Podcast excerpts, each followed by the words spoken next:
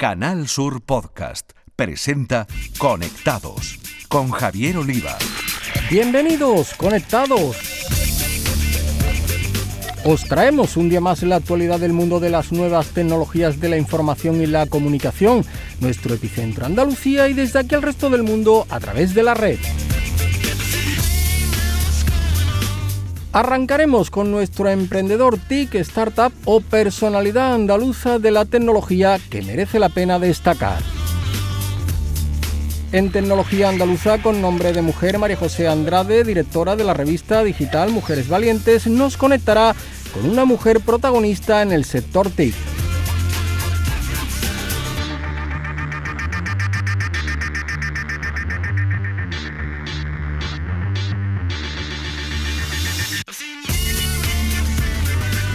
En el espacio dedicado a los videojuegos, los expertos andaluces del podcast Toddy Games de Canal Sur Radio, José Manuel Fernández Espíritu y Jesús Relinquepella, nos van a hacer un repaso de lo que ha ocurrido en este 2021 en el mundillo gamer.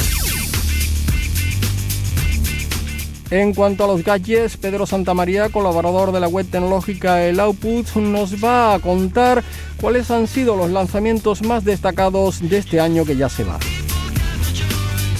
Las novedades y cambios en las redes sociales nos las va a contar el consultor de redes y responsable de los Instagramers de Cádiz, José Mi Ruiz, que nos va a subrayar qué ha sido lo más interesante de este año 2021. Tenemos muchas cosas con la realización técnica de Álvaro Gutiérrez, pulsamos Enter y comenzamos.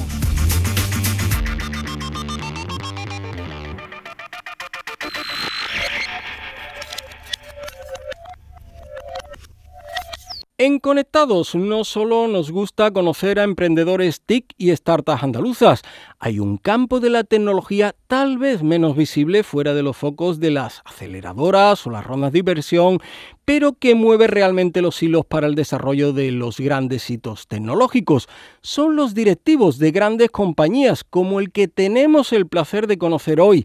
Se trata del andaluz del linense Ignacio León Gil, nuevo director de la división de consultoría de Microsoft en España.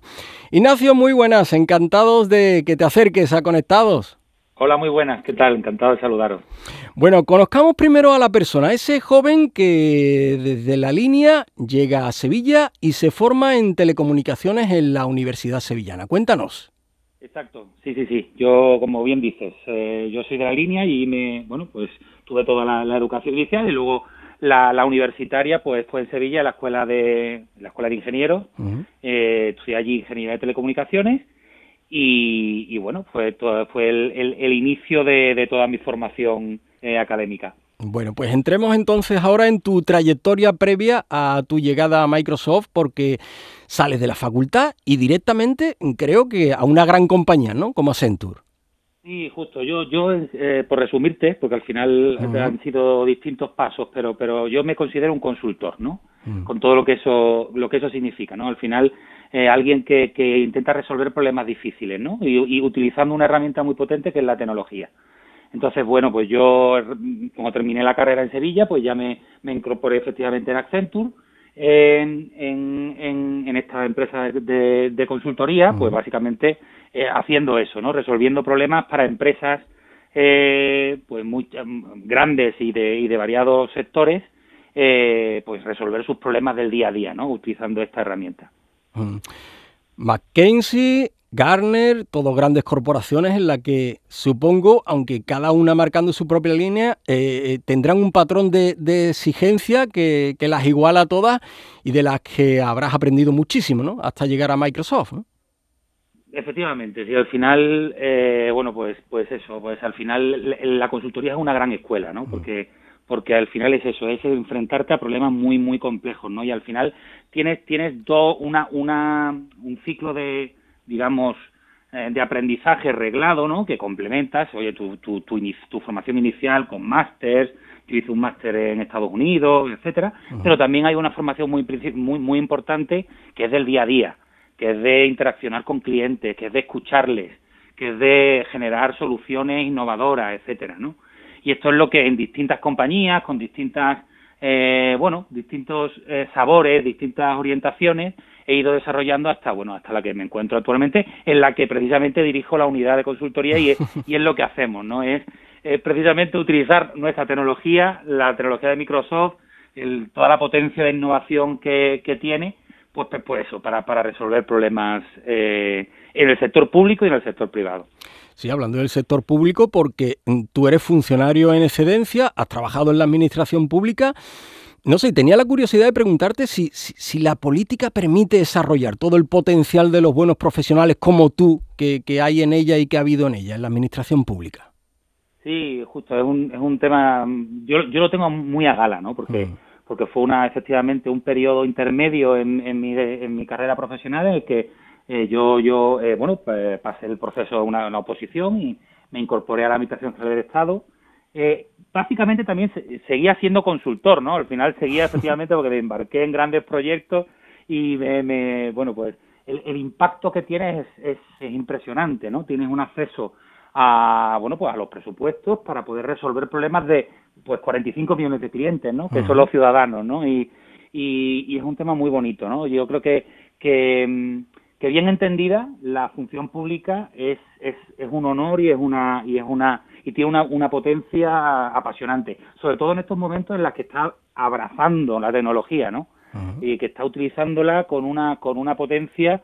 Antes era un, un, un tema de, abogados no y de, y de gente de letras y ahora los, los ingenieros estamos incorporándonos a o, se han incorporado intensamente en los últimos años pues pues muy muy muy, muy significativamente y los Next Generation, que es una oportunidad sin duda clave para la digitalización, ¿no?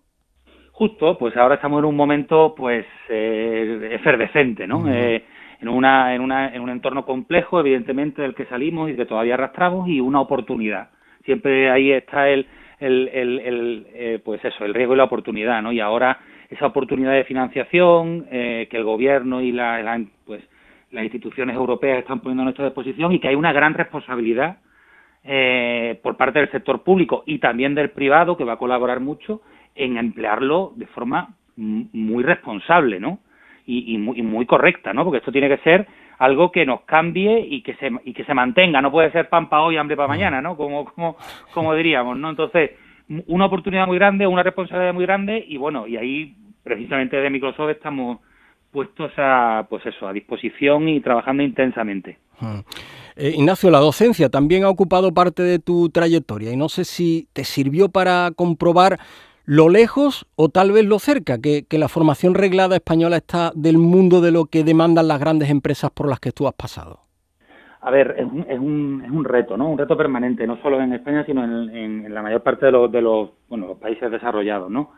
Eh, hablaba de formación permanente. Es que es, el, que entra en este tipo de sector que cambia casi cada, cada trimestre, ¿no? Y, nosotros en Microsoft hacemos anuncios casi cada tres meses de cosas nuevas, pues entras con el, con el compromiso de la renovación permanente. Esa renovación eh, se hace en el, en el campo, pero también se tiene que hacer en las instituciones, ¿no? En las universidades. Tener esa relación permanente, pues yo como docente, participando en programas, es fundamental. Hay un reto, ¿eh? Hay un reto mm. de, de adaptación todavía más, de mayor, digamos, permeabilidad entre esos dos sectores, mm.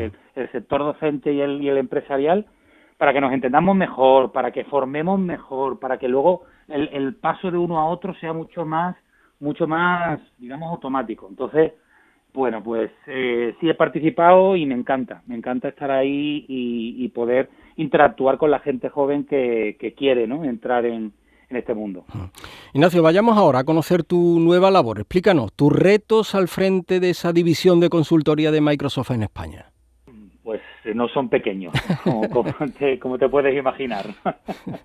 no, pues bueno, pues, eh, pues son retos apasionantes, ¿no? Al final, la potencialidad que tiene, que tiene trabajar para una compañía como esta, pues son, son increíbles, ¿no? Al final, en Microsoft tiene una serie de, ámbitos tecnológicos tremendamente amplios, ¿no? Desde la, computación en, la nube, la gestión de los datos, la inteligencia artificial, la seguridad, en fin, temas que están liderando, ¿no? En el, en, el, en el ámbito em, en el ámbito tecnológico también en el ámbito empresarial y público, ¿no?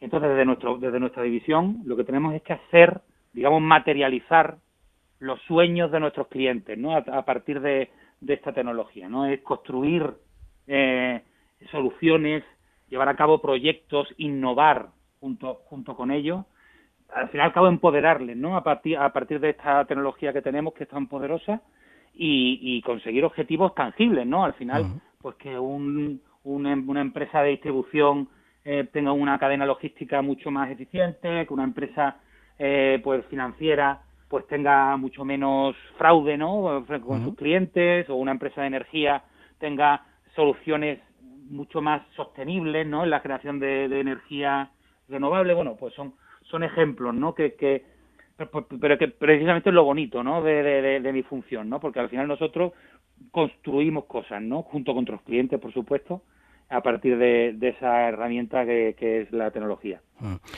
¿Alguna misión concreta en Andalucía, Ignacio?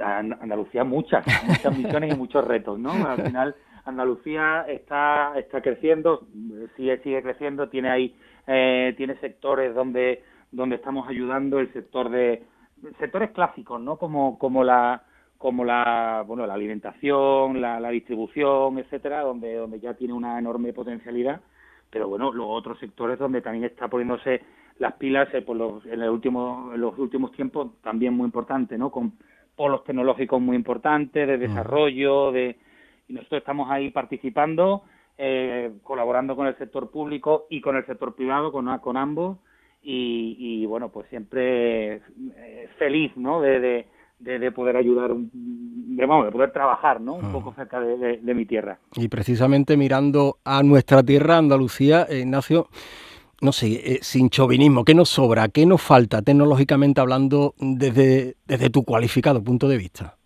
Bueno, pues al final hay, hay una, una base, una base, digamos, una materia base fundamental y, estupenda, ¿no? Que es la, el talento, ¿no? El talento que existe y que, y que se está desarrollando y cada vez más, ¿no? Cada vez, oye, pues mejorando nuestras universidades, mejorando, mejorando esa formación de, de, la gente joven, ¿no? Eh, esa, esa media, esa base, digamos, hay que movilizarla, ¿no? Y hay que dinamizarla.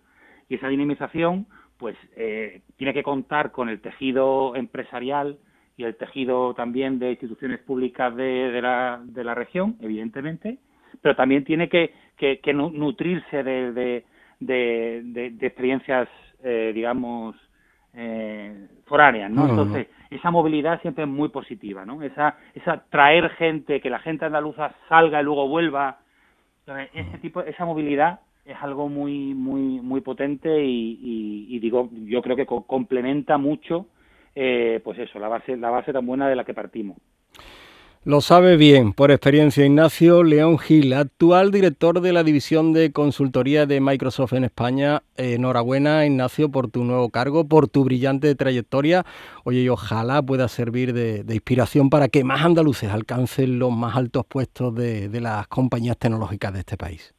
Muchísimas gracias. Yo estoy eh, encantado y, y de, bueno, de, de, servir, no, no sé si de ejemplo, pero sí como de, de, ánimo, ¿no? No, no, sí, de ánimo para, para el resto de, de, bueno, de, de, personas que están empezando, de, de, gente que es posible, eh, la, la, la, base la tenemos de sobra, eh, se pueden hacer muchas cosas fuera y se pueden hacer muchas cosas dentro. Entonces, eh, todo el ánimo del mundo y, y, y no, hay, no hay sueño alto. Sabios consejos. Muchísimas gracias, Ignacio. Muchísimas gracias a vosotros. Un placer. Conectados con Javier Oliva.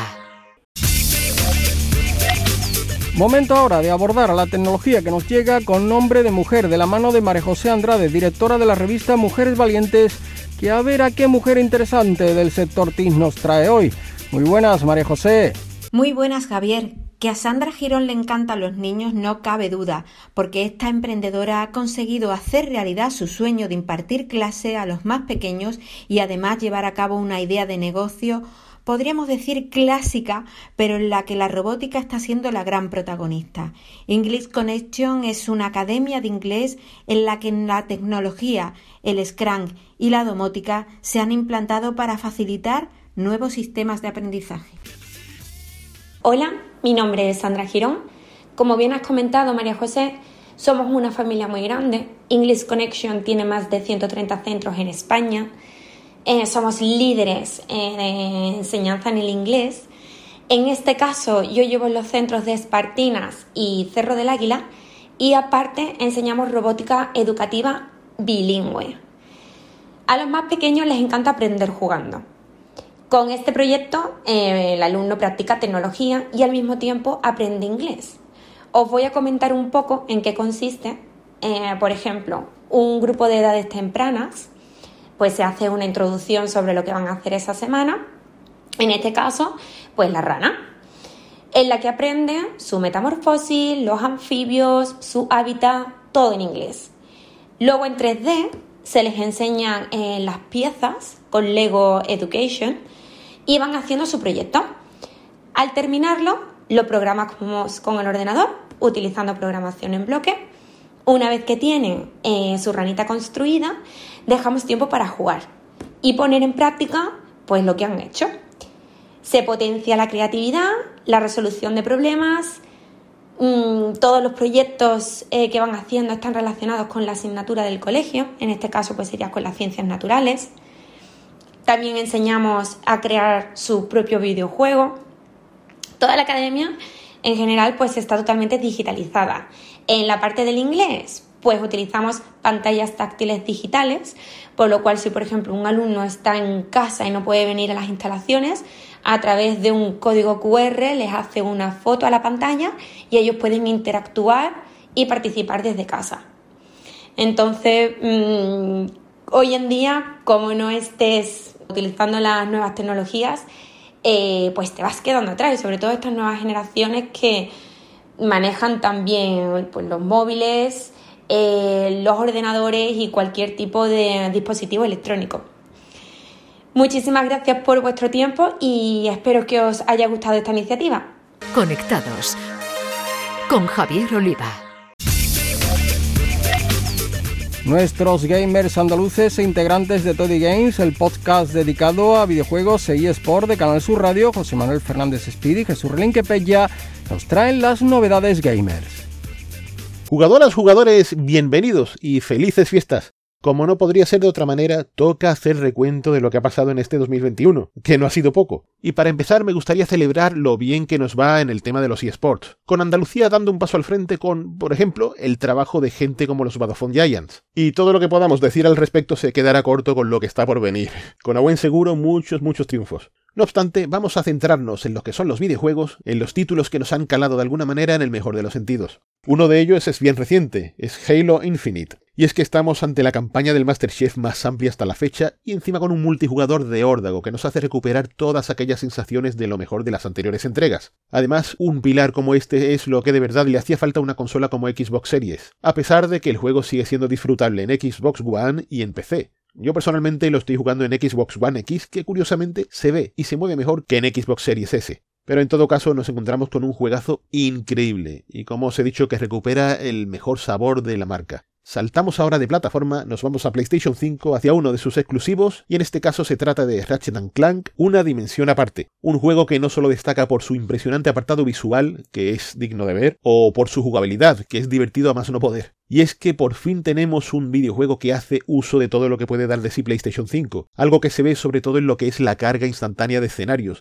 la manera en la que, con el tema de los portales dimensionales y tal, el protagonista es capaz de viajar de un mundo a otro sin que la consola gestione algún tipo de carga que sea visible o palpable para el usuario. Y esto mostrando biomas que no tienen nada que ver, con una amplitud de fondo de escenario que es brutal. Una pasada, es increíble y este es uno de esos títulos que verdaderamente no podríamos ver corriendo en las consolas de la pasada generación. Y lo dicho, que se trata de todo un imprescindible.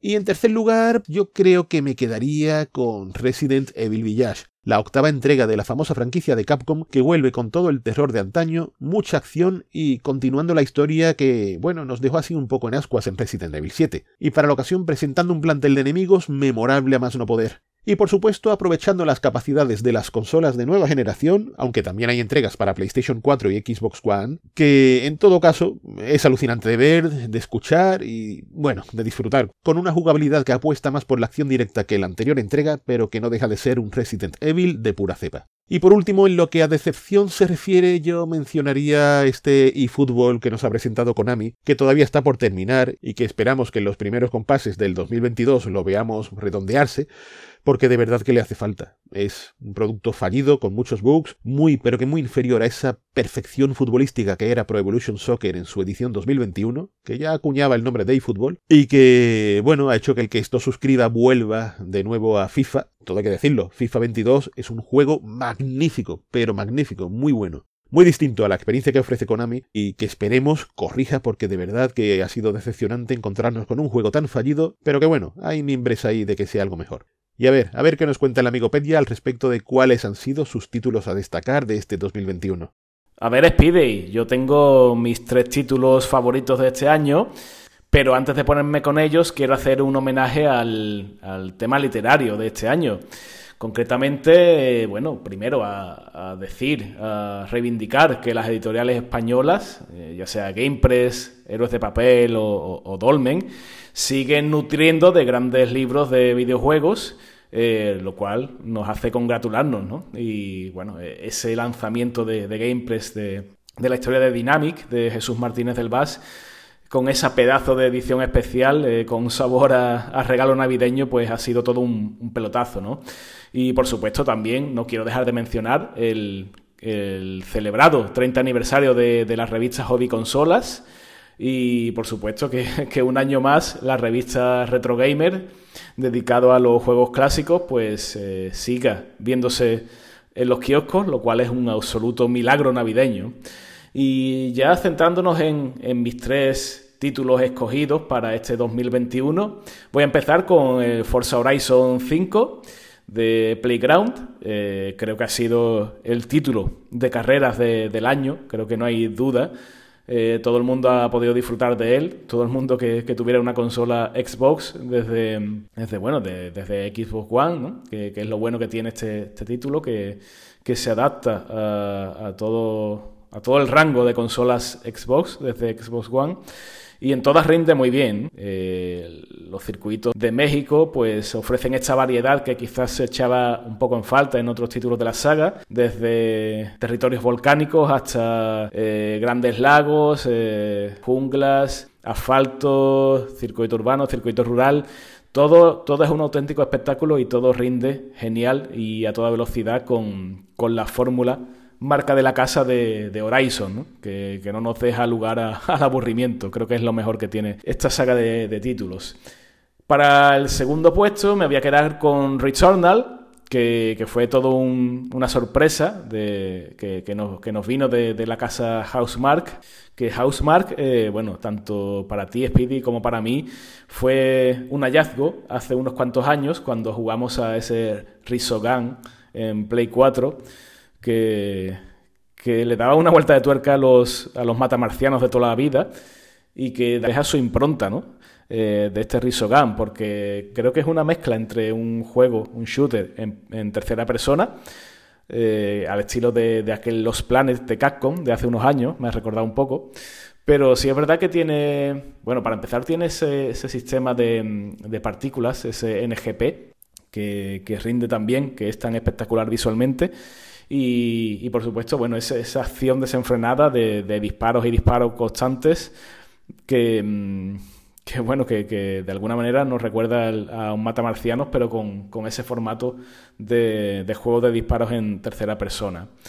Y, para acabar me voy a quedar con, otro regreso de una saga mítica mm, con la que yo pasé mucho, mucho tiempo jugando hace, hace ya unos cuantos añitos me refiero, a, por supuesto, a Age of Empires 4 de, Relic Entertainment. Relic ha tomado el, testigo de, de Ensemble Studios y lo ha hecho bastante bien. Por lo menos, bueno, no sé si bien y mal o mal, esto es un poco subjetivo, como siempre, pero sí, sí ha logrado calcar eh, tanto mecánica como espíritu de, de, la que fue la mejor entrega de la saga, fue Age of Empires 2 Y, la verdad que se siente como, como si fuera una extensión ¿no? de, de, esa entrega. Evidentemente, pues se ha remozado y actualizado el apartado audiovisual y, bueno, también se han hecho mejoras en la interfaz y creo que es muy importante pues eh, hacer hincapié en, diferenciar a las distintas civilizaciones, ¿no? Cada una pues juega de una manera distinta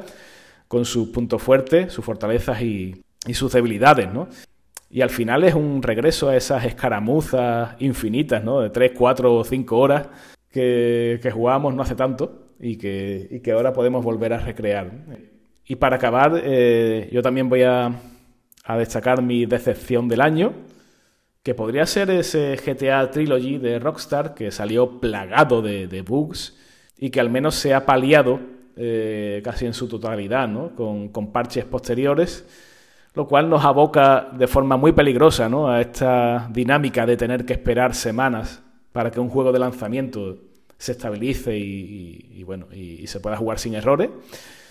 Pero más allá de, este juego, o del eFootball que tú has comentado, de Konami, yo me voy a quedar con, que estoy decepcionado porque sigo sin poder hacerme con una PlayStation 5 más de un año después de, su lanzamiento. Y, bueno, pues por las razones que sean, ya sabemos que falta de componentes, em, todo el tema de, la pandemia ha afectado bastante, eh, por el coste propio de, generar, de, fabricar consolas, por lo que sea, pero bueno, eh, evidentemente es una decepción que, yo no pueda escribir la carta a los reyes y, pueda poner la Play 5 porque sé que los pobres Melchor, Gaspar y Baltasar lo van a pasar muy mal para encontrar una en el, en el mercado. Y con estas conclusiones, pues em, no nos queda más que desearos que este 2022 que entra, pues esté cuajado de grandes sesiones de videojuegos. Un abrazo a toda la comunidad de jugadores y por supuesto, seguid jugando. Conectados con Javier Oliva.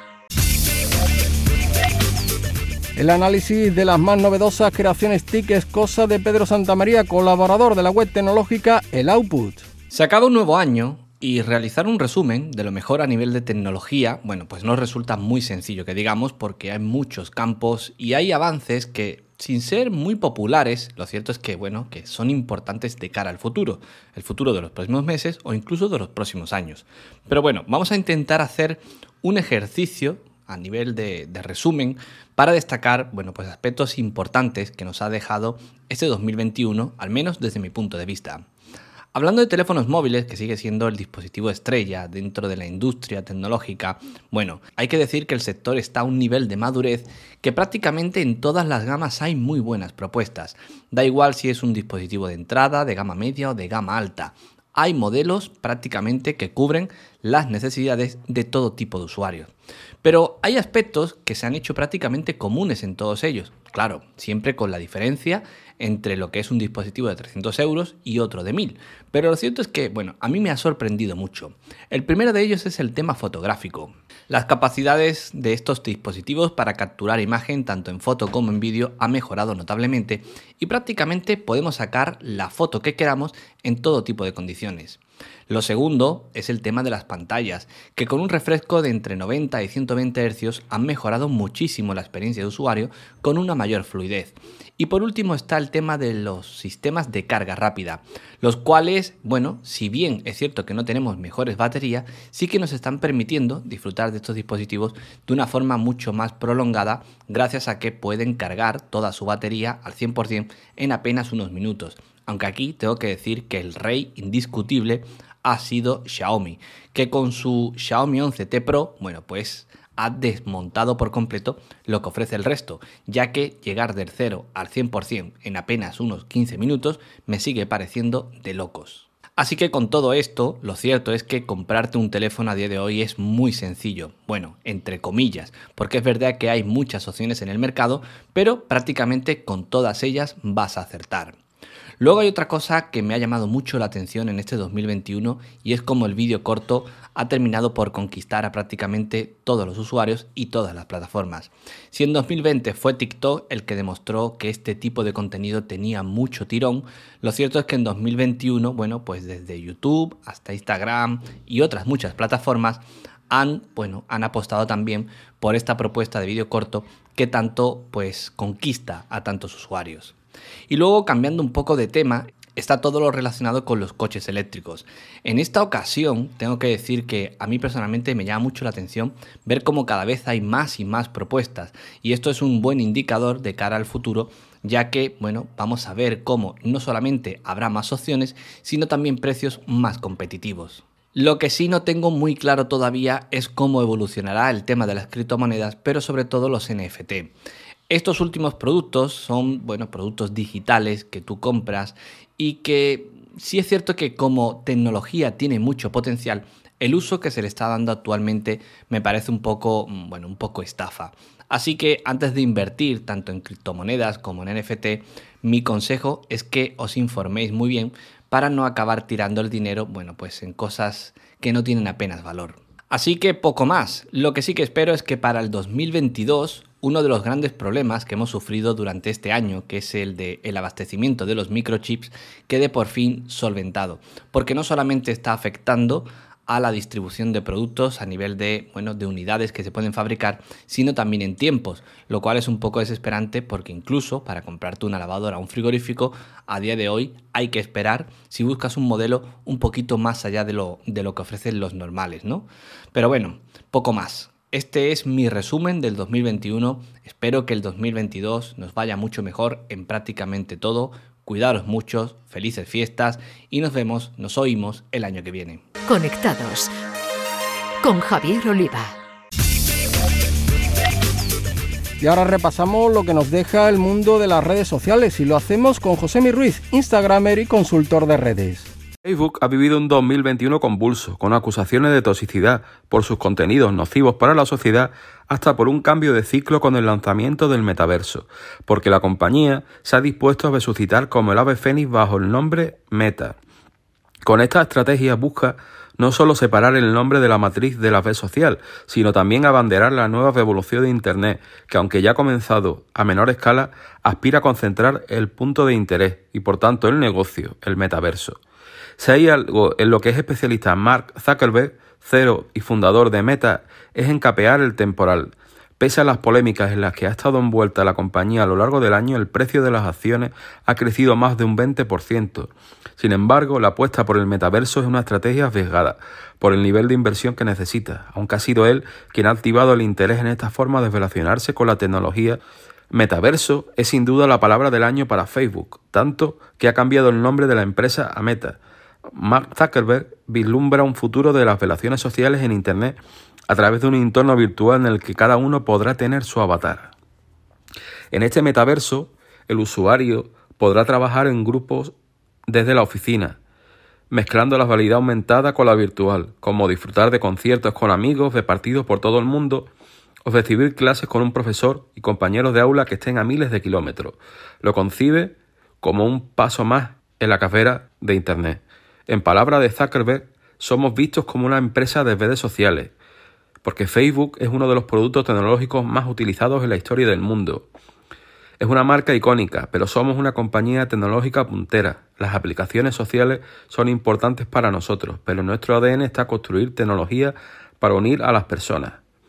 El metaverso es la próxima frontera para conectar a las personas, al igual que las redes sociales cuando empezamos a hacerlo detalló su fundador durante su conferencia inaugural de Connect.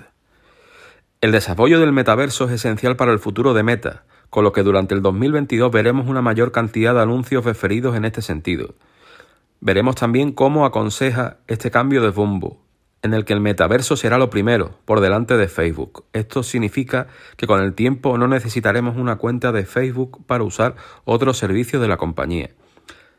La gran pregunta es, ¿qué va a pasar con Instagram? ¿Seguirá perdiendo terreno frente al avance de TikTok?